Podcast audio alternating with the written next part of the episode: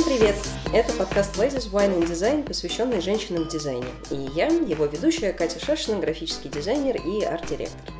Сегодня у нас в гостях Сергей Кумченко, клинический психолог и выпускник факультета психологии МГУ имени Ломоносова. А еще Сергей ведет психологические тренинги в Центре семейного и сексуального образования Secrets. Привет, Сергей. Привет. Очень рада тебя сегодня видеть. И хочу сказать, что ты первый психолог, который пришел к нам на подкаст. Это очень здорово. Мы начинаем серию психологических каких-то вот э, измышлений, так скажем. И и еще ты первый мужчина у нас на подкасте, и вообще как э, наш спикер в Ladies Wine and Design, поэтому расскажи немножко о себе, какой ты психолог, чем ты занимаешься. Я клинический психолог, если быть точнее, патопсихолог, который занимается исследованием глубинных механизмов психических расстройств, в отличие, например, от психиатра, который просто обнаруживает внешние проявления тех или иных расстройств. Мы, патопсихологи, исследуем глубинные механизмы всего этого дела и как-то пытаемся контролировать эти же механизмы психологическими способами. Это уже психотерапевтическая направленность наша работа. Ну и я, соответственно, и психотерапевтической деятельностью тоже занимаюсь в преимущественно в юнгианском ключе. Я аналитический психолог, психотерапевт. Кроме того, много занимаюсь сексологией, поэтому я позиционирую себя как психолог-дефис-сексолог. Это принципиальное обозначение, потому что сейчас много вариаций сексологов есть. Это междисциплинарная такая область знаний, и, соответственно, я подчеркиваю, что я именно психолог-сексолог. Вот, в общем-то, такие мои регалии, из них вытекают все мои, соответственно, работы. Я тренер Центра семейного и сексуального образования Secrets, я лектор секс-просвета, популяризирую сексологическую науку и психологическую в том числе, частный консультант. Вот в целом область моей деятельности. У нас женское сообщество, как ты знаешь. У тебя же большой опыт работы именно с женскими головами, правильно? Да, в общем-то, я чаще работаю с женщинами. Но я бы мог себя позиционировать как женский психолог, хотя я работаю с мужчинами тоже. Э, замечал ли ты какие-то различия от э, мужских и женских голов в плане там работы, отношения к работе, к work and life balance и так далее? Да, я думаю, есть закономерности некоторые. Мне кажется, что мужчины, по крайней мере в России, я только про, про я даже сказал про москвичей бы сказал, потому что я работаю с московской публикой, я бы не хотел делать сверхобобщение, очень жестко относится к работе, неумолимо ответственно, я бы даже сказал. Женский подход, он гибче, в плане избрания методов работы, а также в плане смешения рабочего и личного. То есть очень часто в работу привносятся порой эмоции, общение, потом наличные темы. Я не хочу сказать, что это всегда так происходит. И с чем это может быть связано, я не берусь утверждать причины, я не исследовал этот вопрос. Все, что я могу сейчас сказать, это моя гипотеза, вообще вся сегодняшняя какая-то вот мой месседж сегодня, наверное, будет состоять из предложений и предположений. Соответственно, мне кажется, это как-то связано с нашим прошлым, что женщина более эмоциональна, опять эти стереотипы. Мне кажется, об этом речь. Но в целом я могу ошибаться, не знаю. Слушай, последнее время у дизайнеров часто поднимается вопрос work and life balance, и мы решили сегодня поднять тему work and life balance, потому что она становится критичной и глобально в дизайн-сообществах, и в женских дизайн-сообществах. Mm-hmm. Так как вокруг меня очень много знакомых именно дизайнеров, я считаю, как истинный представитель дизайна, что дизайн от этого страдает больше всего. Потому что всем уже надоело работать ночами, брать фриланс, э, хочется тусить на природе, выезжать на даче, видеться с родными, близкими. Кто-то уже завел, дорос до того состояния, чтобы заводить себе детей, и с ними тоже хочется проводить время, там, строить семьи. Скажи, а мы дизайнеры какие-то особенные в плане рабочих процессов или у всех так? Про рабочие я бы не стал говорить. Я бы стал говорить скорее про психологические аспекты. Вот как я понимаю психологию дизайнера. Мне кажется, она напрямую вытекает из психологии дизайна как такового. Вот в чем отличается психология дизайна? Вообще, что такое дизайн? Вот, вот я как человек, который не дизайнер, сторонний специалист, смотрю так вот э, из нейтралитета такого на дизайн, я бы мог что сказать? Как по-бытовому мог бы воспринять дизайн. Вот что такое дизайн? Вот что-то, когда делают красиво. И определение дизайна. Надо сделать красиво, давайте это сделаем. Более того, поизучав эту тему, пришел к выводу, что среди дизайнеров нет устоявшегося какого-то определения дизайна. Среди клиентов нет определения того, что такое дизайн. И у самого дизайнера конкретного дизайнера тоже нет четко сформулированного определения того, что такое дизайн, а если оно есть, то оно все время корректируется в споре с другими дизайнерами. То есть это каждый раз какая-то такая вот достаточно высокая степень неопределенности. И мне кажется, это непременно влияет на личность самого э, специалиста-дизайнера, но это еще не все, мне кажется. Как я вижу дизайн, он достаточно междисциплинарен. Тут и психология замешана. Здесь замешана философия, такая, даже такая ее подразделение, как эстетика. Да, теория эстетики здесь находится. Здесь находится очень много технических нюансов, самых разных. Это архитектура, это и шрифты, вообще шрифты архитектура. Но как бы это они близки. Очень междисциплинарная область знаний. То есть дизайнер должен быть всем, и психологом, и техником, и архитектором, и -т -т -т -т -т, это вот все. Кроме того, и третья, мне кажется, особенность дизайна, он сам по себе много ветвист. То есть есть же дизайн книг, есть дизайн интерьеров, есть дизайн чего там, платьев, IT, всех этих вот, это особая форма дизайна. Сколько всего подряд. То есть вот три особенности дизайна, которые в итоге складываются в то, что дизайн это много о чем, но не очень понятно про что, но про что-то, чтобы это было красиво. Четвертая какая-то такая специфика тоже из дизайна. От клиентов исходящая. Клиент обращается по поводу дизайна. Я хочу, чтобы вы сделали красиво. И при этом клиент сам не понимает, что он хочет. Вот это вот, вот это вот задача, мол, сделайте красиво, а ты его спрашиваешь, а как вы хотите, это как с татухой, на самом деле, сделайте мне красивую татуху. Какую тебе татуху сделать? И как, как в психологическом запросе. Я хочу, чтобы быть счастливым. А как ты хочешь быть? А что? А как?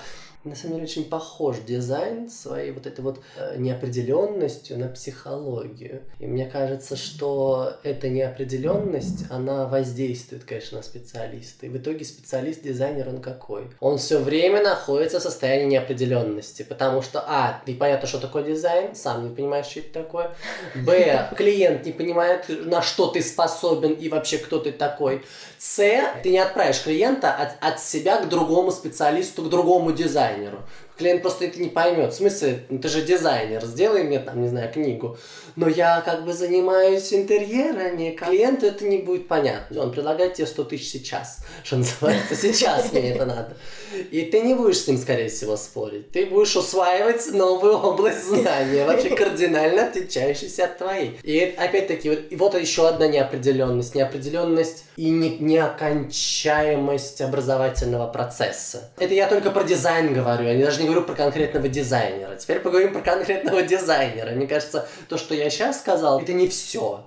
Но уже этого хватает, чтобы сказать, что дизайнер это человек, который стабильно находится в ситуации неопределенности. А ситуация неопределенности – это большая тревожность. Это постоянная тревога, что я чего-то не знаю, чего-то недостаточно знаю. Есть дизайнеры, которые знают больше меня. А чем я вообще занимаюсь? А как мне объяснить клиенту, чем я занимаюсь? Описать психологический портрет дизайнера – это очень интересно, но я бы хотел, вот я психотерапевт практик. Что делать-то с этим? Я вот хочу сразу вот нацелиться на такие вот практикоориентированные вещи психологии есть такое понятие, называется толерантность к неопределенности.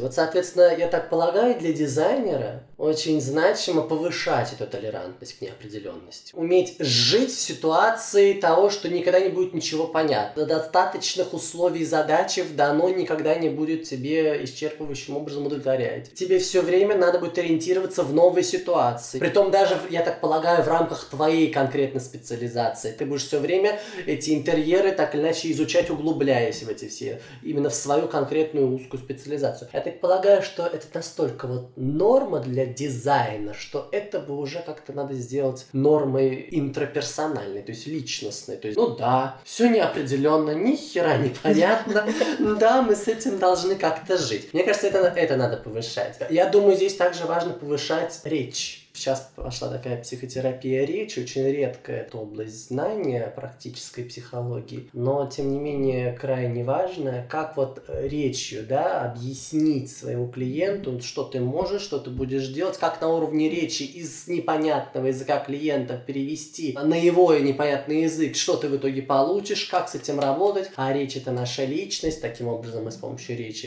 работаем с личностью человека. Очень много психологии. Самое главное это повышать эту самую толерантность к неопределенности.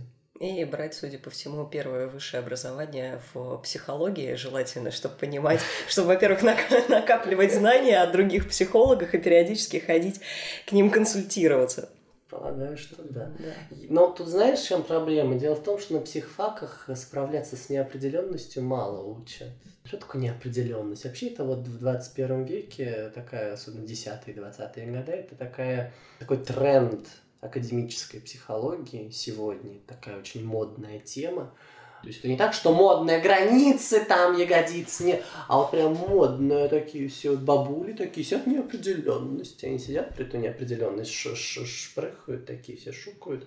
Мне кажется, о чем, о чем они всем говорят? О том, что весь мир наш сегодня неопределенен, полон рисков, полон тревог и каких-то незаконченностей, неоднозначностей. У нас сегодня нету карантина, а завтра он снова наступил вот так вот, внезапно, и мы ничего не контролируем, мы ничего не знаем, мы ни в чем не уверены, ни в себе, ни в мире. Я полагаю, что такая неопределенность, нетерпение неопределенности, оно может быть также у дизайнера связано с общим не только в дизайне, нетерпением неопределенности, но и в общем-то по жизни. Ты не можешь справляться с обычной всемирной неопределенностью рисков, что будет завтра, что будет сейчас. И на самом деле тут мы выходим на очень сложную проблему под названием «другой» с большой буквы. Другой он тоже неопределенный, он тоже непонятный. Тут я напрямую выхожу на мою, на самом деле, область знаний психологии любовных отношений, где другой с большой буквы всегда неопределенный. Я не понимаю, что он мне сейчас скажет, что он мне сейчас сделает, любит он меня или она, или уже не любит, а что будет завтра, а что будет сейчас, а что означает этот поцелуй, который мне сейчас был сделан.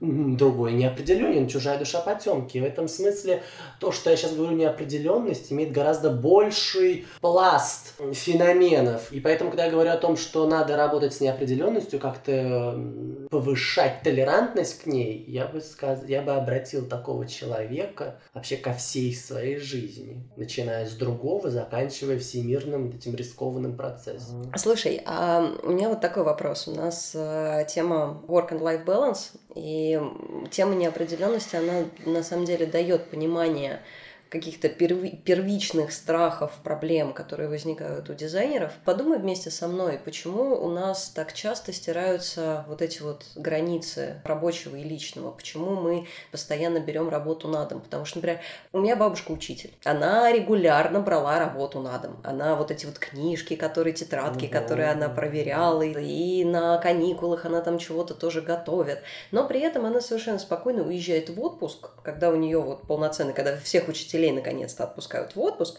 она не вспоминает ни про учебу, ни про студентов своих, учеников, ни про что. Она отдыхает. А дизайнер же так не может. Я уезжала в отпуск э, в январе, и мне начали сыпать моментально запросы в стиле Ой, а может быть, вы возьмете ноутбук и поработаете в отпуске? Ой, а может быть, вы там это сможете отправить на печать мой тираж? Ой, а вот может быть, вы там с айпада как-нибудь? И мой партнер, он тоже занимался тем, что в, как-то в фотошопе с айпада пытался э, какую-то работу тоже сделать в отпуске. На самом деле это повсеместная практика. Мы постоянно в работе. Из-за вот этого ощущения того, что мы постоянно должны расти, постоянно должны саморазвиваться, постоянно должны что-то новое про специальность узнавать. Вот как ты сказал, углубляться и углубляться и углубляться. У нас даже прогулка по городу – это музейная. Вот это дом такого вот человека, он сделал вот это, у него там вот такие карнизы, а вот эта вот вывеска с такими-то шрифтами, а вот на это вообще смотреть невозможно, это плохой дизайн, фу-фу-фу. Ты перестаешь как-то отдыхать, выдыхать. У тебя работа становится частью твоей личности. Профдеформация это называется, когда работа иной раз настолько вклинивается в тебя, что ты уже иной раз не помнишь, где ты, а где твоя внутренняя механизменная часть по работе, по вкладу в общество, вот в это вот, да, мы шестеренки.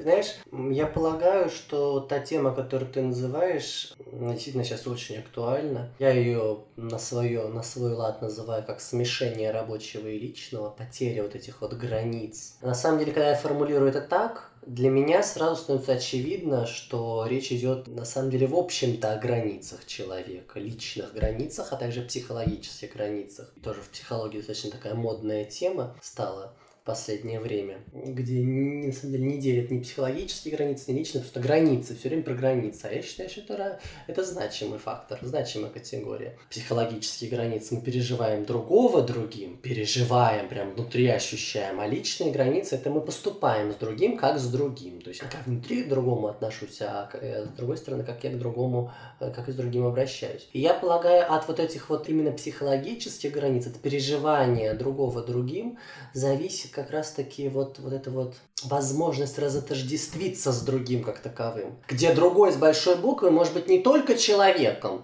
но и работой. Люди, которые в принципе склонны к такому психологическому слиянию с другими людьми, они и с другими предметами делают то же самое. Они сливаются с предметами. Вот, пожалуйста, я это Dior, я это Armani, через бренд себя самовыражают. Или я это моя работа. То есть такие люди в принципе не очень понимают, что такое разотождествиться с тем, что не ты. А не ты, это может быть как живой, так и не живой. Я думаю, вот это вот одна из э, причин вот так такого. Тут я мог бы снова выйти, на самом деле, философский аспект того, что сейчас, в принципе, не принято проявлять усилия по построению своих границ. Некоторые мне, возможно, возразят, что да нет же, я там делаю свои границы, но сколько я работаю с границами? Вот эти вот все самые громкие возгласы о том, что они свои границы там выстраивают и делают, обычно поступают от людей, которые не понимают, о чем вообще идет речь. То, что ты кому-то там громко, резко сказала нет, это еще не про границы. Надо еще понимать, где можно говорить нет, и насколько твое нет понятно.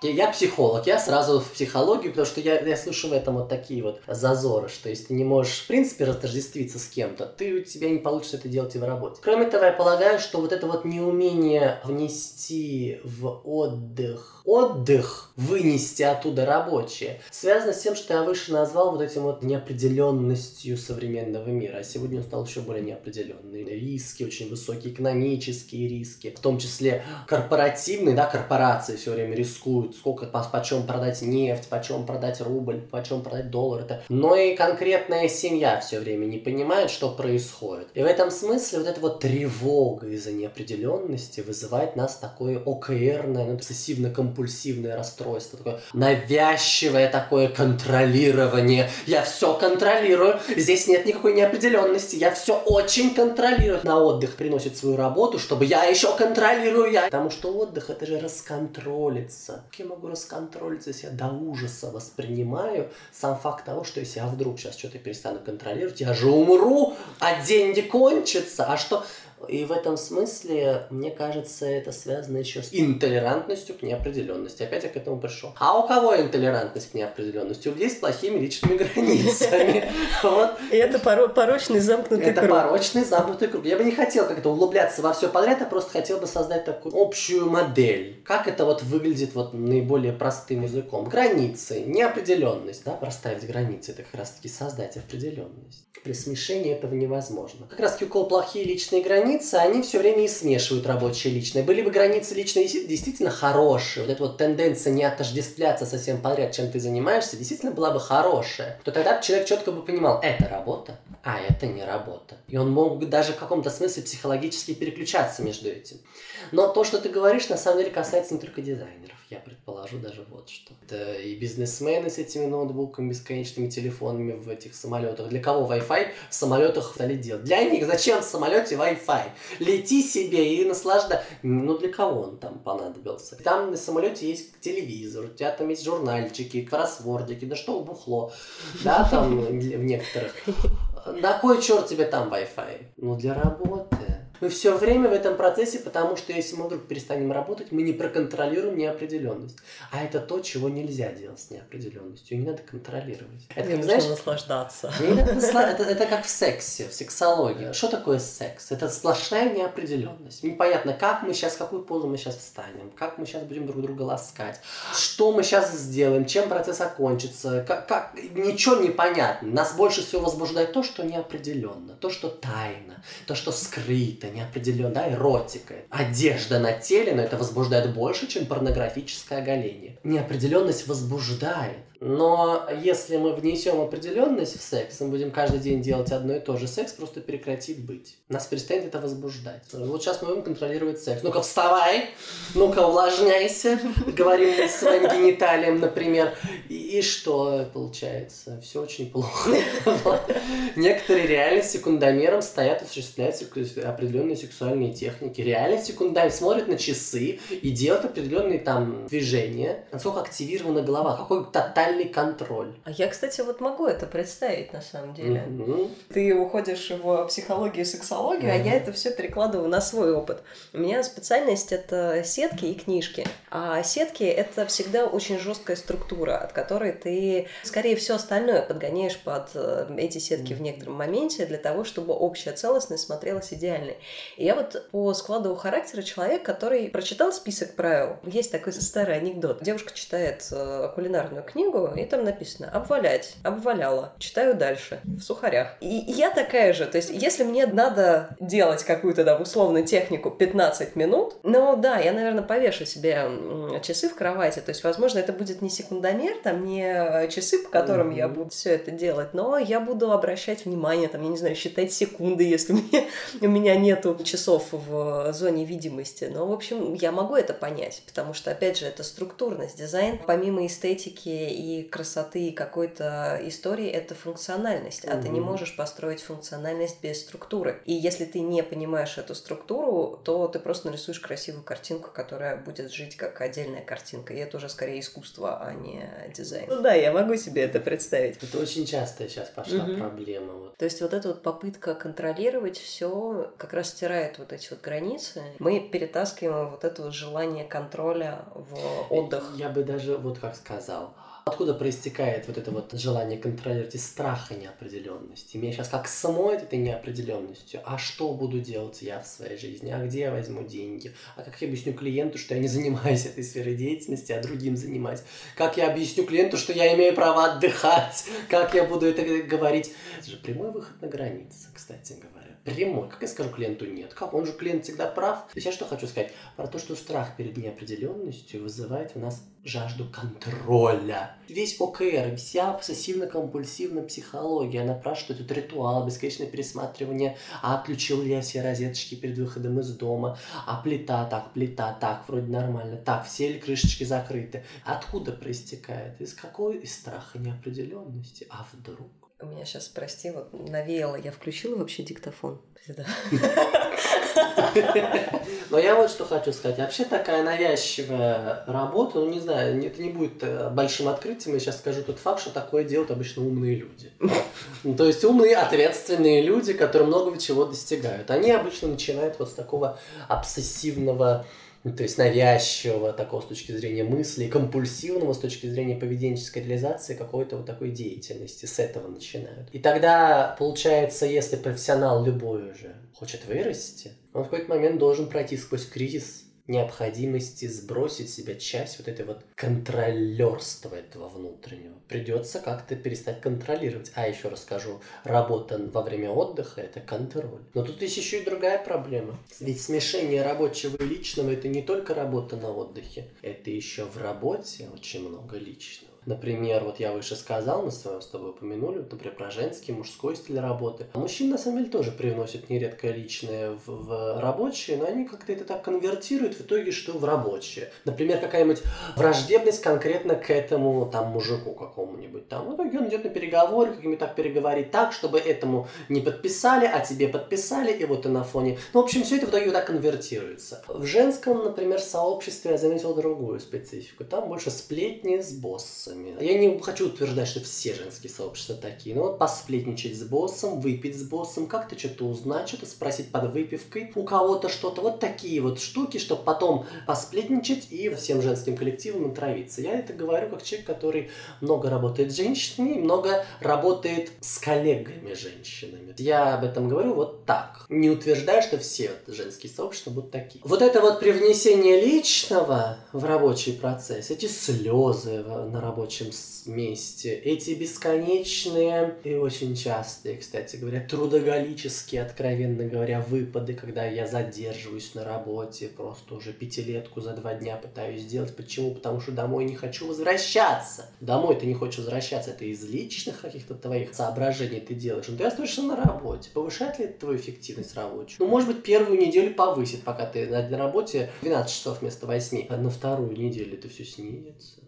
И вот ты уже за 12 часов не делаешь то, что раньше делал за час. Когда я привношу в работу, убегаю в работу, убегать в работу, это личное. Или когда я завожу откровенные романы на работе. Прямо начинаю со всеми флиртовать. Когда я свою красоту все время привношу на работу, как-то красиво одеваюсь на работу. Это ни, никого не воспретишь, ни в коем разе. Но кто так обычно поступает? То излишне красиво облачается, скажу я так, излишне красиво облачается на работу. Ну, то есть, когда вместо того, чтобы прийти просто в классных шмотках, ты надеваешь красное платье ага, с разрезом. Да. да. Вот зачем? У кого дефицит выходов в свет. У кого выход в свет только на работу. Ну, значит, я на работу надену все то, что я мечтал надеть где-нибудь еще. Вот так и получается. Не работа, а клубная какая-то мания. Пожалуйста, это про что? Не хватает личной жизни. Ты ее на работе пытаешься как-то... Вот опять личное в рабочем процессе. Еще один пример клинимности личного на работе касается очень конкретного аспекта под названием организация рабочего пространства. Есть и пить за рабочим столом, за рабочим местом, это достаточно личный процесс. Я бы даже сказал интимный. И, если быть точнее, физиологически личный. Ну, то есть, вот, я сейчас как психолог говорю. Mm-hmm. То есть, это достаточно такая вот ни разу не про работу. Если я буду параллельно работать и параллельно есть, я ухудшу себе пищеварение, я нормально не поработаю. То есть, я все сломаю, и то, и другое. Сегодня есть такая психология быта, в Германии активно развивается. Вот в том числе, развивая эту психологию быта, я формулирую, я именно в своей практике формулирую ряд таких вот рекомендаций, как можно действовать в соответствии с этим принципом смешения рабочего и личного. Просто не ешь за рабочим столом, например. Твой рабочий стол должен быть местом работы. Это такой тупой павловский условный рефлекс. Ты садишься на рабо- за рабочий стол, и у тебя вырабатывается слюна. Вот как на лампочку у собаки вырабатывалась слюна, так и здесь. И вдруг вырабатывается слюна. Почему она у тебя тут Ничего не предвещало. Перед мной рабочий стол, компьютер, там, не знаю, тетрадка, ручки, бумага. Почему? Потому что я все время за этим рабочим столом ем. А у некоторых вообще напрочь отключается голова, потому что они за рабочим столом, позволь скажу, мастурбируют. Ну, то есть прямо здесь, да, вот, а, что, ладно, прям здесь. Никто тебе не запрещает мастурбировать, боже мой, на здоровье. Ну, иди ляг в постель. Пожалуйста, или там иди в туалет, ну что-нибудь сделай, как, ну как-то сделай ты иначе. Смени, смени обстановку. Да, смени обстановку. Давай какой-то психологический фэншуй, устрой себе такую четкость бытовых зон, зонирование такое устрой. Но нет же, я в одном месте и ем, и пью, и занимаюсь сексом сам с собой, с кем-то и работаю. И в итоге ни с чем толком не занимаешься. Эффективность понижается везде. Все эти условные рефлексы с выделением слюны прямо здесь не мешают, с кучей мыслей посторонних, которых я работаю. И тут в голову мысли о сексе. Как было бы хорошо заняться сексом? Вот, вот зачем мне сейчас за рабочим столом мысли о сексе? Конечно, у тебя тут будут мысли о сексе, потому что все это время у тебя тут был секс, например. Я просто конкретные случаи вспоминаю. Например, студентов, которые ко мне приходили на консультацию в разное время, студенток, которые за рабочим столом делали все, что угодно, только не работу. А потом удивляюсь, почему я вот в, в автобусе я читать могу. В университете во время пары на последней, на последней парте я могу писать реферат. А дома дома не могу. Дома прям все меня вводит в какой-то непонятный сон, тревогу и какое-то непонятное что. Ну, потому что у тебя весь дом сплошная неопределенность, опять-таки. Ты же эту неопределенность и создаешь своей такой недисциплинированностью. Я бы даже сказал, нечеткостью бытовых зон. Устрой ты границы. От местах отдыха, чем мы делаем. Вот я сейчас такой пример приведу. Туалет мы ходим да, словарь Ожогова, э, журнал Psychology, там Космополит, и что угодно. Вконтакте, Инстаграм, все. Вот сейчас надо решить все рабочие вопросы. Сейчас, когда ты отдана, да, самой себе, своему телу, твое тело совершает удивительный акт уrinирования, или дефекации, да что угодно. Но я обсуждаю такие вещи с своими клиентками, например, и клиентами. Всегда обсуждаю, потому что то, как мы ходим в туалет, напрямую влияет на то, как мы едим, как мы занимаемся сексом, как мы работаем. Наша биология, наша физиология оборудовала нас волшебными способами отдыха в моменте. Каждый там, ну, какие-то два часа, да, у кого-то там разный обмен веществ. Пожалуйста, иди отдохни, сходи в туалет, что то покакай с удовольствием.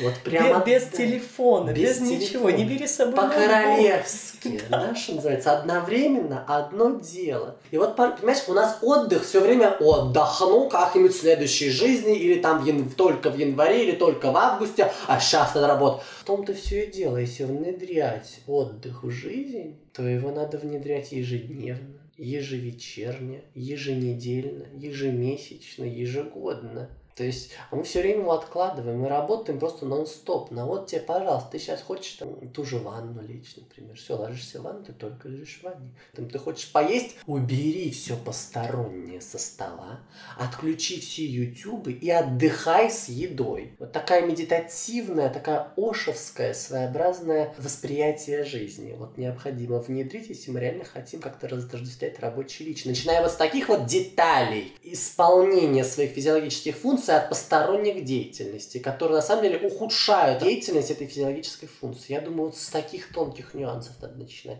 Я сейчас, кстати, задумалась, что больше всего от этого, конечно, будут страдать фрилансеры. И мне кажется, карантин как раз показал о том, что это большая проблема как раз с э, границами, потому что ты сейчас сказал вот про еду за рабочим столом. У меня один компьютер, у меня нету ноутбука. Я не могу с этим ноутбуком перемещаться по квартире. У меня есть стационарный комп, за которым я работаю. Угу.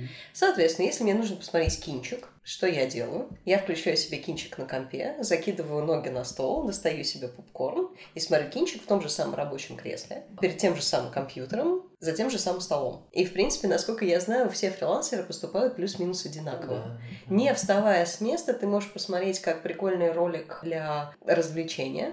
Точно так же ты можешь посмотреть, не отходя от кассы, что называется, с mm-hmm. разницей в две минуты, какой-то образовательный ролик и так далее, и так далее, и, и так далее. Да, и порно, в принципе, потому что, опять же, как бы, как я уже сказала, компьютер у меня один. Действительно, а как быть-то? Вот это самое сложное на самом деле. Поначалу кажется, что практически невозможно. Ну как так? Но в какой-то момент, когда ты думаешь над организацией своего пространства, рабочего, ты говоришь про карантин. Да, действительно, сейчас у ряда людей прям возникли большие проблемы с работой дома. Как работать дома? Целые рекомендации. Ты специальные делаешь ритуалы, которые домашнюю работу как-то актуализируют. А именно, что происходит? Ты передвигаешь свой стол, например, в определенное место. Если у тебя нет там второго альтернативного стола, там кабинета нет, у ряда людей нет кабинета. Передвигаешь стол, прям делаешь физическую активность. Мы на работу собираемся, мы одеваемся определенным образом, определенные там парфюмы парфюмом пользуемся, кто там с прической, все дела. Выходим с портфельчиком заранее это все сложив, идем, да, час метро, час. А тут у тебя час просто другого пути на работу в виде передвижения стола, перемещения своего компьютера, тоже одеться. Некоторым нужно одеться в рабочую одежду, тоже парфюм, все дела. Садишься, все, и работу. Некоторые ширму покупают. И действительно рабочее состояние возникает у таких людей возникало рабочее состояние, прям резко повышалась эффективность, что они прям, да, я на работе. Потом надо поесть, выходят из этой ширмы на кухню, едят. Это очень сложно поначалу. Вот оно, вот на раз затождествление рабочего и личного. Иначе я никогда этому не научусь, если не начну с таких маленьких деталей. Вся психология — это детали. Я думаю, как и дизайн. Детали, детали, все детализировано, постепенно. Вот такой вот функционал привносится, такой дизайн своей жизни такой своеобразный. Mm-hmm. Вот, пожалуйста, я вношу такую осознанность, потом возвращаюсь обратно. Что это вытекает? За рабочим столом я не ем. По поводу кинчика, знаешь, если для такого, для четкости рабочего и личного нужно передвинуть компьютер, я бы рекомендовал на консультацию такому человеку, ну слушай, ну ты же видишь,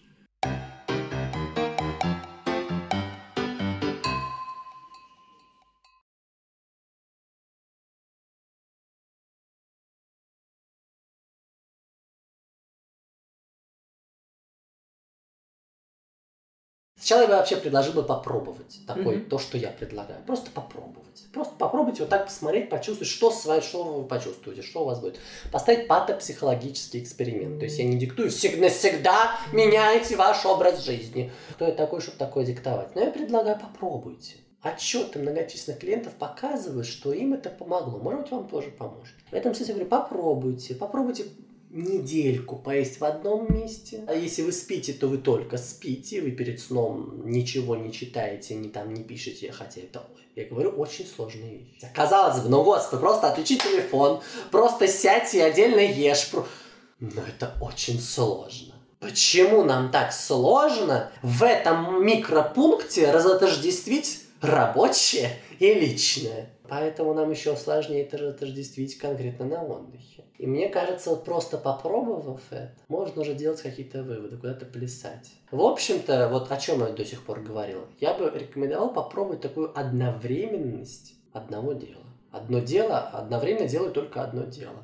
Например, только работаю, только ем, только в туалете, только в ванне, только сплю, только за... это, это сексом, да, только занимаюсь сексом. Вот тут почему-то никого не возникает таких сомнений, что надо заниматься только сексом. А вот, например, в Шанхае, я не помню, в Шанхае, есть такой закон, во время, который реально запре... штрафы есть во время секса, если вы занимаетесь, играете в шахматы, то вас могут оштрафовать. Если во время секса ты занимаешься вы, шахматами? Вы и сексом занимаетесь, и в шахматы играете. Ну, то есть некоторые думают, господи, что за бредовый закон? А в соответствии с тем, что я только что сказал, в принципе, логика усматривается. Ну, как бы весь поток исчезает. Зачем? Зачем? Ну, не занимайся тогда сексом в любом случае. Ну, вот, то есть вот таких вот такие вещи можно вот так вот происследовать. И мы когда ну, тот же секс, да, занимаемся, мы понимаем, что тут не нужно одновременно много дел делать, иначе весь секс просто кончится. А чем этот сексуальный поток отличается от рабочего потока? Да это тот же самый, что такое поток? Заинтересованность предметом деятельности, будь то секс, будь то работа. Эта заинтересованность, она ничем не отличается от другой заинтересованности. Почему в одной сфере я понимаю это, а в другой сфере этого не понимаю? Заинтересованность актуальным потреблением пищи. Боже, какая вкусная еда. Почему я просто не отдамся ей, не начну себя насыщать? Нет, я параллельно работаю, что-то еще. Возникает бессознательность, возникает несварение желудка, возникает вообще что угодно. В итоге я не работаю, не ем. Я рекомендую просто попробовать. Просто попробовать. Я на, на самом деле в восторге от этих мыслей, потому что я сейчас э, вспоминаю свой рабочий график. Ну, как рабочий. Я, я вот даже называю Просто вот то, как я живу. Без привязки к работе. Первое, что я делаю с утра, после того, как отключаю телефон будильник еще на 15 минут вперед, я смотрю, нет ли каких-то важных писем, которые мне пришли за ночь, потому mm что я, как фрилансер, искренне считаю, что я могу вставать в 12, поэтому а есть люди, которые начинают работать в 9 и начинают мне что-то отправлять в 9. Я смотрю, нет ли у меня каких-то важных писем, на которые мне срочно нужно среагировать, и лежа в кровати, в одеялке с подушечкой, я либо смотрю, что мне ответили по, там, по социальным сетям, причем и в рабочих каких-то аспектах, и в личных аспектах. С учетом моего кураторства в Ladies Wine and Design у меня это все очень сильно перемешалось. То есть мне в любой момент может написать какой-то либо спонсор, либо человек с каким-то предложением по ивенту. И, в общем, я это воспринимаю как работу. И точно так же мне подруга может написать о том, что давай сходим завтра с тобой в зал вдвоем, и как какой-то тоже организационный э, процесс это все требует. И я сразу начинаю отвечать людям. То есть я еще не проснулась, но мне нужно полчаса, я лежу в кровати, отвечаю на почту, отвечаю на какие-то Э, письма, вместо того, чтобы просто полежать или поспать полностью вот эти вот полчаса лишние и ничего не поделать. Но нет, я начинаю сразу отвечать на рабочую почту. И точно так же я засыпаю с этой мыслью. У меня постоянно крутится в голове, что так, этому позвонить, этому сказать, здесь нужно там кнопку подвинуть на 5 пикселей. Значит, причем я даже записываю, я часть вот этого мысленного потока я стараюсь записывать в какую-то туду для того, чтобы это хотя бы, я подумаю об этом завтра. Но тем не менее, это все равно вот эта вот прокрутка, а не забыла ли я что-то. И вместо того, чтобы просто лечь с книжкой, с художественной литературой и просто почитать что-то перед сном, не социальные сеточки, не новый очень важный текст, который нужно осознать, пере, пере, пере как-то форматировать и рассказать группе, угу. клиенту или еще чего-то, а просто почитать без телефона. Если ты видел в большой комнате, у меня полки вот так вот по кругу, там угу. все техническая литература. Она про дизайн, про какие-то мысли, мысли про дизайн, про какие-то практические альбомы, примеры принтов.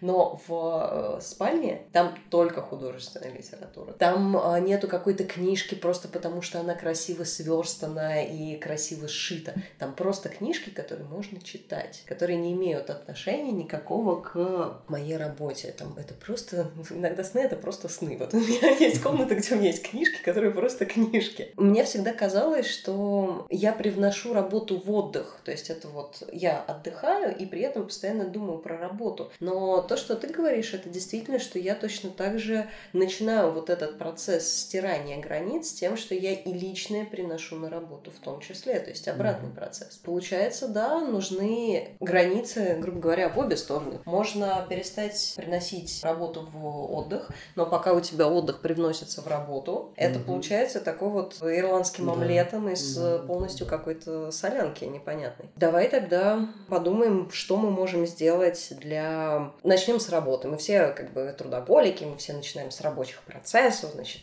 вот, кто хорошо работает, тот э, хорошо отдыхает. Вот начнем с работы. Можешь дать какие-то именно по пунктам рекомендации, что нужно сделать, чтобы работать на работе? Прежде всего, Рабочее место. Еще раз, должно быть четко выделено. Это мое рабочее место. И я тут занимаюсь только рабочим местом, когда мое, то, только одно мое рабочее я здесь присутствует. То есть да, даже это не просто мое рабочее место, это рабочее место для такой ипостаси меня, которая только работает. Ипостась меня, которая ходит в туалет, будет в другом месте, например, реализовываться. Или там ипостась меня, которая любит выпить чаю или кофе. Это тоже известный образ такой. Ну, я когда думаю про дизайнера, сразу кофе, ноутбук, и вот он с этим кофе, вот это вот все надо убрать. То есть это же еще эстетика самолюбования какого-то, что вот я такой весь с кофе, капучино, с сердечком там каким-нибудь. Сижу тут работаю, кофе, кофе. Вот это вот надо убрать всю эту эстетику надо ложную совершенно. И очищаем рабочее пространство от лишних физиологических всех этих нагромождений. Правда, вот, вот совсем не пить кофе на, на, рабочем месте. Это, это, это, это как? Не знаю, ну смотри, ну я когда пишу, например, статьи, какие-то диссертации, в какой-то момент вот практики, которые я описываю, я же все это сам делал. Я же не с дуба прилетел, я, я читал, что нам надо сделать. Я сам все это делал, и знаешь, это очень тяжело, и порой тебя прям вот штормит вернуться обратно. Ты в какой-то момент тебя, ты реально возвращаешься обратно, а нахер это все. А в какой-то момент, когда ты идешь к этому, нет, давай еще раз мы это вернемся, еще раз мы будем это делать, еще раз. Хорошо, что у тебя есть какой-то тренер, который тебя поддерживает на этом начинании, это очень хорошо. В итоге ты приходишь к тому, что в какой-то момент тебя опять возвращает обратно, что зажрать за рабочим столом, но ты такой, блин, вот теперь реально не буду этого делать, потому что откат дорогого стоит. Мы можем вызвать условный рефлекс выделения слюны за рабочим столом, а еще такой процесс, называется условное торможение. Да я просто месяц ничего не ем за этим рабочим столом, тупо работаю. И вот этот месяц будет очень мучителен. Слюна выделяется, а я ничего не ем. Так, надо работать. Так, все. И ты ни хрена не работаешь этот месяц. Но слюна выделяется по-прежнему. Но потихонечку она все меньше и меньше выделяется. Все больше и больше работаешь. Оно не само происходит. Ты больше и больше работаешь, что меньше и меньше выделяется. А ты реально вкладываешь усилия, потому чтобы реально очистить. Ты, ты, тебе реально мучительно писать. Ну, ты с больной головой, с потом пишешь, пич, ты работаешь. Вот сквозь такое ты очищаешь свое пространство от всего постороннего сквозь усилия. Когда такой раз переживешь как следует, тебе больше не захочется пить здесь кофе, возвращаться обратно. И ты реально видишь, что ты реально ты садишься, и у тебя мысль, все, я работаю. Я в рабочем потоке, все, я, все, я работаю. Очень важно в эти моменты не мучить себя сильно. Сейчас, это прям реально прям такая рекомендация. Ее рекомендация обычно, она такая частая, популярная, но ее не упоминают с тем, что вот я только что сказал. А это принципиально важно. Что я только что сказал? Надо очищать свое рабочее пространство от постороннего. Дальше. Ты в рабочем потоке. Теперь тебе нужно отвлечься. Ты час сидишь, например, в одной позе, встаешь и дышишь. Вот прям подышать. Например, я сказал прогуляться по комнате. Есть целые техники в психологии, которые требуют того, чтобы человек встал и что-то сделал. Ну, например, ведение дневника. Это вообще никакого не имеет отношения к, к организации рабочего потока. Это имеет отношение, дневники вводят обычно при техниках самонаблюдения, самых разных. Но это уже в зависимости от наших целей и работы. Мы вводим такую технику, мы даем, я говорю тебе, вот тебе дневник, будешь писать в этот дневник что-то, там, свои мысли автоматически, может, еще что-то. Например, каждый час. Все это каждый час встаешь, идешь к этому дневнику, что-то там записываешь, дышишь правильно, возвращаешься обратно. А как ты дышишь правильно? Вот я люблю, обожаю совершенно техники, связанные с дыханием, которые напоминают нам о том, что ну, вообще-то вообще я умею дышать. И в этом смысле техники дыхания выступают еще таким способом нащупывания внутреннего вот этого резервуара сил, когда ты понимаешь, что ну, твоя батарейка уже подсела. Некоторые вообще эту батарейку вообще какая батарейка, алло, я работать буду всю ночь, сейчас только 12 ночи впереди, и все. Вот некоторые люди не понимают, что ты уже устал. Ты вчера до, до 5 утра сидела, и сегодня собираешься, и позавчера сидела, и завтра тебе тоже надо сделать миллион дел. Некоторые не совсем понимают, что все уже как бы пора, все уже никуда ты дальше не пойдешь. В этом смысле вспомни себя, что называется, встань, иди подыши как. Я рекомендую такую технику, ты вздыхаешь за 5 секунд. То есть на 5 секунд ты от того, от отсутствия воздуха в легких делаешь полное их присутствие, этого, этого воздуха. Ну, вздох за 5 секунд. Ты на 5 секунд после того, как вздохнула, на 5 секунд задерживаешь дыхание. Затем на 5 секунд ты, за 5 секунд ты выдыхаешь полностью воздух, за 5 секунд ты удерживаешь это отсутствие дыхания, отсутствие воздуха. И так еще раз, и так, ну сколько понадобится, минуту две обычно так делают. Это не так много. Вот тоже, вот мы все время спешим, спешим, спешим, успех это все успеть, а это-то не так долго, можно минуту сделать. Ну, то есть это не принципиально. Это с таймером. Некоторые с таймером, пожалуйста. Как бы же рабочий поток, он так, я еще, еще я все контролирую. В данном случае можно и с таймером. Тут главное сорвать вот эту эмоцию утомления, которую мы даже иной раз не замечаем. Вот у умных людей, ответственных, они обычно не замечают этих вот телесных процессов, что уже как бы у меня поехало тело, я уже схожу с ума, я уже злюсь, не замечают. И все. Мне кажется, вот для дизайнера это вот прям просто очень опасно могло бы быть. Почему? Потому что я сейчас вспоминаю один мой эксперимент, который я прямо на тренинге реализовал. Я показал моим клиенткам красивый цветок, черную розу. Ну, черная роза сразу, все, прям вблизи, вот прям фотка черная, уже бутон прям, то есть не снаружи, а вот прям в бутон смотрю этой черной розы. И, и мол, прокомментируйте, что вы тут видите. Мол, черная роза, это смерть, это там ужас, это тревога, это депрессия, меланхолия и прочее. Да, такие вот социально приемлемые такие вот ассоциации на черную розу, черная, черная печаль. Я их попросил сделать одну практику. В общем, эта практика можно назвать медитацией. Там тоже было про дыхание, там несколько было практик с закрытыми глазами. Они помедитировали, как я им сказал. Концентрировались на своих ощущениях. Попытались, и тоже можно сделать, что называется, самим собой. Медитация не должна длиться час, 15 минут каждый день в одно и то же время. Это не так должно происходить. Некоторые думают, какая медитация в моей жизни? Алло. И это третье, что я хочу сказать. Медитация в организации вполне себе рабочее пространство. Просто медитация должна быть в другом месте, не в этом же. Иди медитируй. Потому что я сейчас скажу почему. Концентрируйся на своих ощущениях. Притом, рекомендуются вот какие ощущения. А, как проникает воздух в твои легкие при дыхании. И как он оттуда выходит. Это особое ощущение. Насколько много воздуха тебе нужно заглатывать, сколько мало. То есть, как тебе сейчас было бы комфортно. Найди свой ритм вздоха-выдоха. Второе. Ощути одежду на своем теле. Прям прям ощути, где сжимает, где не сжимает, что за ткань, попытайся осознать, что вообще, что тебя касается. Ощути касание не одежды, а той мебели, на которую ты опираешься. Это отдельный вид ощущений. В какой-то момент люди реально посмотрят, так, это, это, это рубашка на спине, а это под спиной диван какой-нибудь. Вот эти вот вещи. И некоторым еще можно привнести вот какую правильно, все закрытыми глазами. Можно себя параллельно трогать. То есть не медитация, ты не сидишь позу лотоса замерев. Это не так. Ты можешь как угодно медитировать. Найди свою любимую медитацию. Найди любимую медитацию. Твой рисунок медитации рисуешь только ты. И ты себя можешь потрогать. Притом тут очень важное правило делать это очень медленно. Медленно себя трогаешь за шею, за волосы, гениталь, за ноги, за одежду, за, за что угодно. За... Я люблю за ногти себя трогать. Знаешь, ногти так приятно на ощупь. Ногти так приятно. Пожалуйста. И ты изучаешь, вот как тебе это на ощупь. Но чтобы реально это изучить, это должно быть замедленно.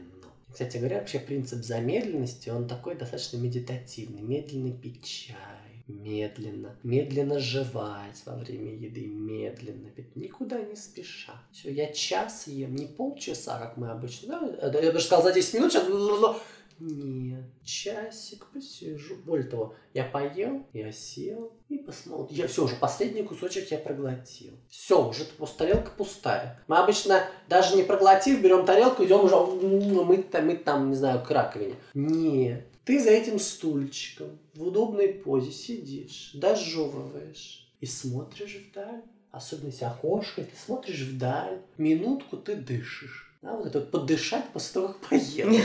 Подышать после того, как пописала, покакала, поспала. Или что вот прям после... Что я сейчас перечисляю? Физиологические акты. Минуточку побудь вот сделала.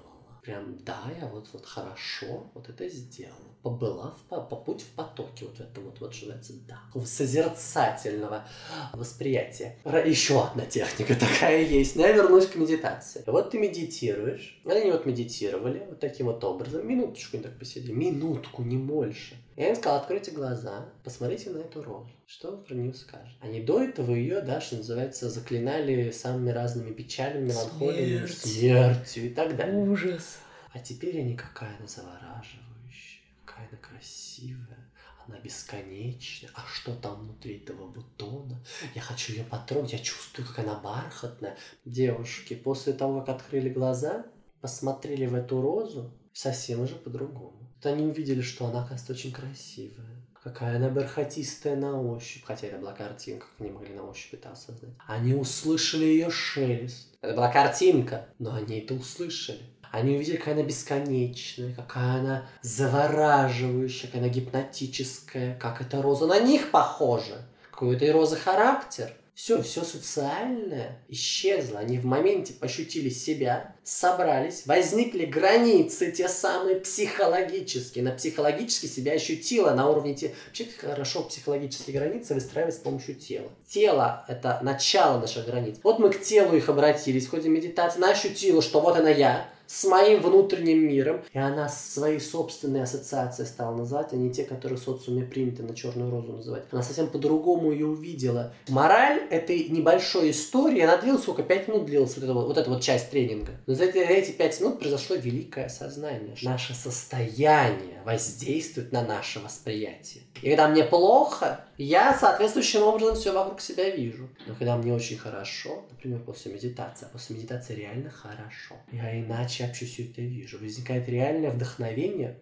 буквально на пустом месте. Потом я их попросил рассмотреть, что вокруг себя вы видите. Обычный пол, обычный стул, обычная люстра. Боже мой, что мы тут видим? Какая Какая красивая. красивая. Она такая вытянутая. Там обычная, знаешь, вот эти люстры, вот эти вот, ну это не люстра, а вот эта вот лампа, диоды вот эти вот. Дневного света. Дневного, да, Мгм. свет. Это обычные, вообще мы ее видели, вы на заводах их видим, эти лампы, которые вообще уже... Как, как она светится таким... Она еще так описала, млечно, что-то фосфорирующее. Понимаешь? Про вот это вот млечно фосфорирующее. Она ничего не курила, она ничего не... Все, она просто помедитировала и нашла, что называется, Бога в реальных вещах. Это ренессансная логика, когда во времена, обожаю ренессанс, время ренессанса, когда Бога обнаруживали в земле. А как обнаружить Бога в земле? Надо в себе Бога настроить. Настрой Бога внутри. А как сделать этого Бога внутри? Надо сначала нутро выстроить, отграничить от всего внешнего. А как это сделать? Вот подсказываю, медитация, например. Э, Это третий аспект, который непосредственно воздействует на четвертый аспект. А я уже сказал, наше состояние воздействует на восприятие. Клиенты в разных состояниях по-разному будут оценивать нашу работу, в том числе работу дизайнера. И в этом смысле, знаешь, вот такая неопределенность профессии дизайнера могла пойти ему на руку. Он такой, знаешь, дизайнер, он может быть такой с приписью такой своеобразной, понимаешь? И мне кажется, если дизайнер вдруг предложил, дорогой мой клиент, давайте вместе помедитируем. Ну а чё, дизайнер может что-нибудь, а дизайнер они же странные, ты можешь это сыграть. От психолога это будет странно услышать, хотя в контексте психотерапевтической практики можем что-то такое сделать. И все совсем по-другому пошла консультация. Какой-нибудь бизнесмен на переговорах так уже не сможет сделать. Там как бы вы пришли разговаривать. Там другими методами будем выходить из положения, да, там печеньки, например, есть за одним столом и прочее, чтобы создать окситоциновое доверие. Там про другое. А здесь с приписью можно предложить, давайте помедитируем. Все, вы медитируете, киси сидите. И потом клиент, когда пришел в чувство, он по-другому будет воспринимать твой продукт. Понимаешь, это такой достаточно хитрый ход, мне кажется, мог бы быть, что вот, ты, вот теперь вы готовы воспринимать мою работу, дорогуша. До я сомневаюсь, что вы были подготовлены к моему шедевру, который я вам подготовила. Или подготовил, да? То есть, опять-таки, это короткая нога с клиентом. Короткая нога – это, что называется, не очень формальные отношения. Но здесь пока дизайнер Это ситуация неопределенности как на уровне определения, так на уровне задач, размытых достаточно. Я думаю, можно внести вот такой вот опцион. Пожалуйста, давай медитируем с вами, помедитируем. Пожалуйста, почему нет? Про что? Это уже пятый аспект рабочего пространства – коммуникация. Ряд людей в ходе работы не очень понимают, что вообще-то в число рабочих обязанностей негласно всегда это нигде никогда не прописывается. Никогда. Формально мы знаем список наших задач, ну, более-менее. Но мы никогда не знаем неформальную задачу общения с людьми. Тебе придется общаться с боссами, не боссами, с клиентами, с коллегами. Тебе придется общаться. А общение – это уже личное. И если с кем-то общение на работе не складывается, то в каком-то смысле, особенно с боссом, особенно с клиентом, тебе платят деньги не только за то, что ты делаешь продукт, но и за то, что тебе придется терпеть коммуникативные косяки своего клиента. За это ты тоже получаешь деньги. Это включено вот в эту вот там цену, которую тебе платят. И мне кажется, об этом всегда нужно помнить, что вот мои клиенты все такие уроды, дебилы и так. Не надо их обвинять. Если он тебе заплатил, если ты, конечно, как требуешь да, определенную плату, или там увеличь размер своей опла- оплаты своего труда с учетом того, что ты будешь терпеть чьи-то косяки. Терпеть будешь всегда эти чьи-то косяки. То есть в этом смысле клиент всегда клиент не всегда прав. Не прав специалист, который обвиняет клиента. Я бы даже так сказал. Здесь я на самом деле вхожу в психологию любовных отношений. Мой партнер мудак. Ну да, ну да, он козел. Давай это признаем, разделим с тобой. Да, ты, ты чувствуешь это, я чувствую это. Все, мы все все чувствуем, да. А дальше что? Что мы дальше делаем? Давай дальше как-то идти. Он тебя мудак. Давай приспособимся к тому, что он меня будет, что он тебя мудак. А что-нибудь с этим сделаем. Давай, давай что-то делать. Но он, если партнер мудак, с этим столько можно интересного всего сделать. Так весело, на самом деле. Потому что у мудаков плохие личные границы плохими личными границами можно манипулировать. Но это уже отдельный разговор. Не очень хорошо манипулировать, но когда люди прям протягивают тебе, что называется, ошейник и дают тебе в руки хлыст, ну, как-то приходится манипулировать. Но это уже отдельная тема. И мне кажется, вот пять основных аспектов работы, которые вот я сейчас могу воспроизвести. А границы в отдыхе? Я бы начал с того, что сегодня уже вот сказал. Про то, что я начинаю быта. Конкретного быта, с конкретно бытовых своих условий, как я в физиологии, как я физиологически себя отправляю, что, как я ем, как я там в туалет хожу и все прочее, как я здесь разождествляю рабочие, нерабочие. Я реально отдыхаю в ходе физиологического акта, который весь биологически создан, чтобы ты отдыхал. Так сказать, во время стресса сильного мы не есть не хотим, ни в туалет не хотим, вообще ничего, мини-секс, вообще ничего не хотим. Да, симпатическая активация характеризуется учащением сердцебиения, повышением давления, сокращением сосудов, все вот это, какая-то спешка куда-то там, ничего физиологического. А парасимпатическая активация нервной системы, она ровно противоположно работает. Лучевой пузырь резко начинает работу, сразу, ой, я хочу пописать, ой, я не хочу, ой, хочу секса, ой, хочу покушать, ой, хочу поплакать, ой, хочу... То есть это две несовместимые работы. Я должен во время физиологического акта быть парасимпатическим человеком. Такого слова нет, но я придумал его только что. Вот быть таким парасимпатом. Все, я вот, вот, я вот, вот сижу наслаждаюсь. Наслаждаться физиологической функцией. Дальше. Все-таки должен быть момент, ты понимаешь, что вот работа у тебя сегодня закончится, например, в 7. Ладно, в 8. Все. После надо дойти вплоть до того, что ты отключаешь интернет. Кстати, вот говоря, хотел такую штуку сказать. В отдыхе самый лучший отдых будет тот, который будет протекать вообще без интернета. Это сейчас очень сложно сделать в 21 веке. Но в то же время, в каком-нибудь 19 веке было бы, возможно, сложнее сказать, как вам лучше всего отдыхать. Но в 21 веке я могу с уверенностью говорить. Очень уверенно говорю. Хотите отдохнуть? Отключите во время отдыха интернет напрочь. Напрочь. Ни соцсети, ни почты, вообще ничего напрочь. Заранее там все скачайте, какие-нибудь не онлайн игрушки скачайте вперед, кинцы и так далее. Интернет, все я убираю, как ни в чем не бывало. Я отвечаю, что называется, я отвечаю. За вот этот вот от рабочего дня до сна, отдых без интернета, ты почувствуешь, что это реально был отдых. И еще что, выходные. У тебя четкие должны быть выходные. Кому-то нужны спаянные выходные, два выходных подряд. Кому-то нужен выходной посреди недели, а потом в конце, то есть там среда, воскресенье, например. Пожалуйста, надо найти свой ритм выходного, пожалуйста, его надо найти. Кому-то нужно три выходных,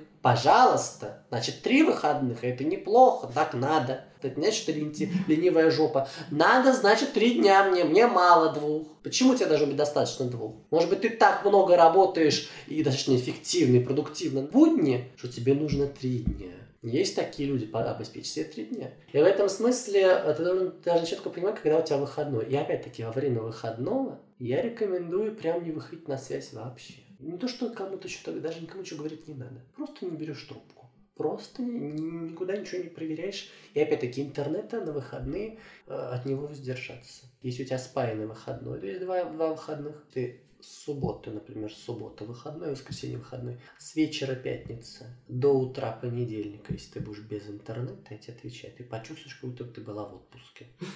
Хотя ты, может быть, была только дома целый день, там, не знаю, готовила, кухарила, не знаю, что угодно делала, ходила по спа-салонам, может быть, да вообще даже просто дома сидела, под одеялом спала. Я тебе отвечаю, ты за эти два дня как будто бы в отпуске побываешь это будет такой разгруз просто всей нервной системы. Почему так интернет нас влияет, я не буду сейчас комментировать, я просто вот предлагаю, опять-таки предлагаю, просто, ну что такое, у тебя столько недель в твоей жизни в будущем еще будет, попробуй какую-нибудь вот такую недельку сделать так, что вот, вот какие-то твои выходные напрочь без интернета. Притом без, так, ну вот я вот к концу, там, в, концу, в воскресенье вечером, ну я уже молодец, все, уже я побыла без интернета, можно теперь и посмотреть? Нет у тебя будут соблазны туда вылезти. Я уже начала думать о том, что, ну, а если я такая молодец, mm-hmm. то в субботу можно выделить полчасика. Полчасика, да, да, это, о, это психика наша очень обманчива, она очень соблазнительна, особенно когда дело касается каких-то слабостей. То есть она не может до конца переключиться, я что, отдыхаю, что ли?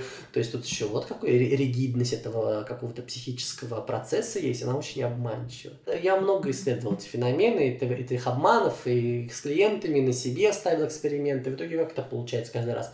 Психика такая, ну тебе всего лишь надо у мамы спросить, как, в какой момент кидать картошку в борщ. Там какую-то вот хрень надо спросить. Она не выходит, например, на связь, только в WhatsApp можно выйти. Только вот в WhatsApp ей написать. Ты открываешь WhatsApp, идешь к маме, и тут ты забыла, что ты вообще вышла в WhatsApp, он увидел это сообщение, это отвечаешь на все сообщения, и тут маме пишешь. Но уже ты час в интернете, такая, ну раз уж WhatsApp вышел, ну ладно, я уже туда, все, психика очень нас обманывает. Это вот очень задорно. В воскресенье вечером хочется выйти в интернет, а понедельник утром ты настолько отдохнувший себя чувствуешь.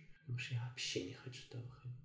Психика, она ригидная, еще раз говорю, и она быстро привыкает к всему хорошему. Но чтобы привыкнуть к всему хорошему новому, надо от, от всего хорошего прежнего как-то отсоединиться. Да, все время быть на связи, это хорошо по-своему, в рабочем потоке. Но это в отдыхе, это не очень актуально. В этом смысле отпуск, который длится не два дня, а неделю, например, без интернета, начинает действовать только через 2-3 дня ты на третий день только начинаешь идти на эти горки, там кататься по Ниагаре, там купаться с удовольствием, орать, вот это вот все без бухла, которую все, ты просто вот море, а я Афродита, вот прям начинается вот это вот. Только на третий день, то есть и правильно это делать. И опять-таки отдых клиентам не обязательно знать, что ты на отдыхе. Клиентам можно знать, особенно клиентам русским, которые не очень понимают, что такое отдых. Что ты там отдыхаешь? В смысле ты отдыхаешь? В смысле надо работать? В смысле? Захотела она. Захотела. И что, что захотела? Поэтому мы говорим, понимаешь, в таких случаях то, что клиенту будет понятно. Клиенту в ряде случаев непонятно вот это вот «я поехала отдыхать». Ему это непонятно. Ему будет понятно «я занят». Такая фраза ему будет понятна.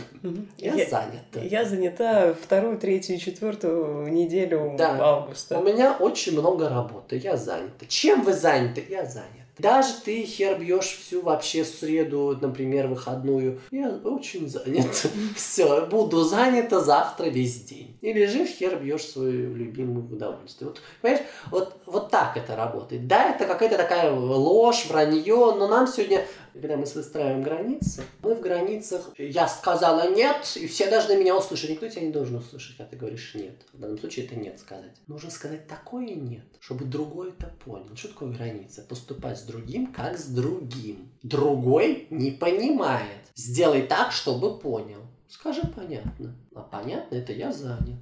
Это тебе понятно, что будешь отдыхать. Но с тобой мы все поняли. А другому это непонятно. Скажи, чтобы было понятно. И в этом смысле отдых требует такой достаточно, возможно, где-то социопатической такой работы. Подождите. пошли нахер. Я очень люблю свою работу, я очень люблю своих клиентов, но на среду вы пойдете нахер. Вот прям вот, вот все, покеда и ты все никто не дозвонится. И рано или поздно твои коллеги, да, они там зарабатывают, все дела. Поначалу они такие, мол, что ты не отвечаешь на суб субботу. Коллеги не поймут, что ты вы на выходном. Не поймут. Ну я же на выходном отвечаю. Все мы эгоцентри, эгоцентрик. Поэтому этому эгоцентрику надо сказать на его языке, дорогой. Я просто работаю кое-где еще. Все, и вопрос отпадет. То есть не надо ссориться с людьми. Я отдыхаю, не звоните мне. Это ссора. Надо ни с кем ссориться. Надо вот так вот понятно сказать. Ну, кстати, это сразу вызывает зависть, типа того, что а, ты, раб... ты отдыхаешь, а мы тут работаем, ага. а я тебе по рабочему вопросу звоню, а вот это все. Для тебя отдых важнее, чем работа, понятно, и начинается.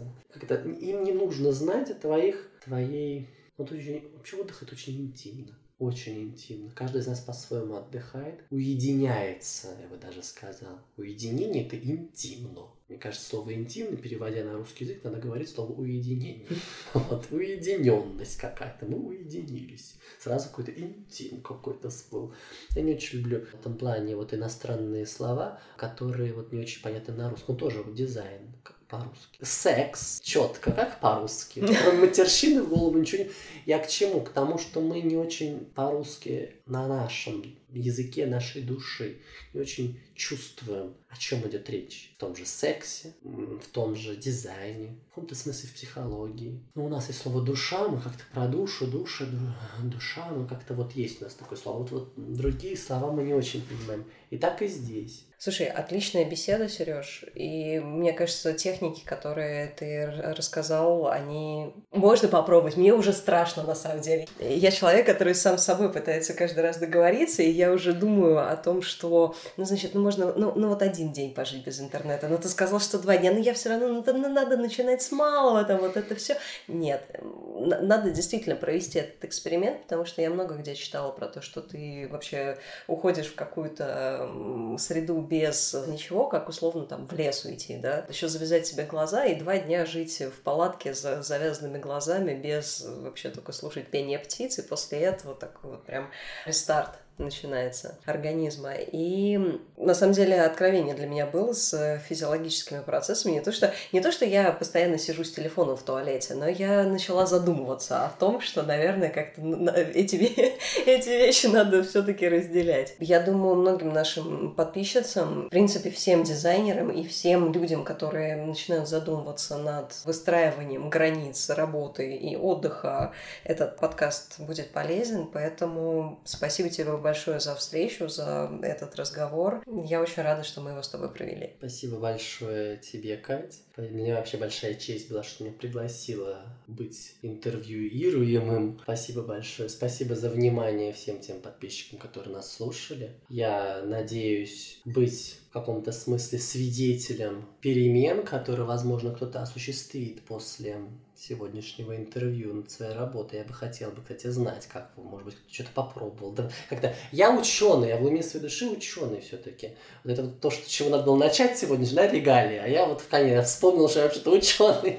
Но я настолько все время ученый, что это же автоматизировано. Я бы хотел вот узнать, как вот, вот на уровне э, дизайн-сообщества, как дизайн-сообщество, в принципе, могло бы применить под какие-то те вещи, которые я рекомендовал бы. И как бы это отразилось на продуктивности. Мне было бы это очень интересно интересно. Спасибо большое за сегодняшнюю работу. Девушки, и не только девушки, которые нас слушают, если вдруг у вас появится желание поделиться результатом этих тестов, так скажем, над собой и над рабочим процессом, мы оставим в описании электронный адрес и пишите туда, и мы посмотрим, привело ли это все к чему-то прекрасному, замечательному, и стала ли наша жизнь лучше, и восстановился ли work and life balance в нашей жизни. В общем, спасибо всем, кто был с нами. С вами сегодня был клинический психолог и тренер Центра семейного и сексуального образования Secrets Сергей Кумченко, ученый, патопсихолог, психолог-сексолог именно в этой последовательности, и чептер-лидер московского Ladies Wine and Design Катя Шашина. Подписывайтесь на наш канал, ставьте лайки, читайте описание и до новых встреч!